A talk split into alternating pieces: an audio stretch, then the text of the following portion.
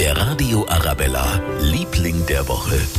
Ja, was war das gestern eigentlich für eine Stimmung im Olympiapark? Die Ärzte waren im Stadion, hat man ehrlich gesagt auch so den ganzen Park gehört. Und das toll wurde es gestern losgegangen mit dem ersten Superstar in der Musikarena, Ray Garvey. Es war mega geil. Der Ray Garvey ist einfach ein cooler Typ.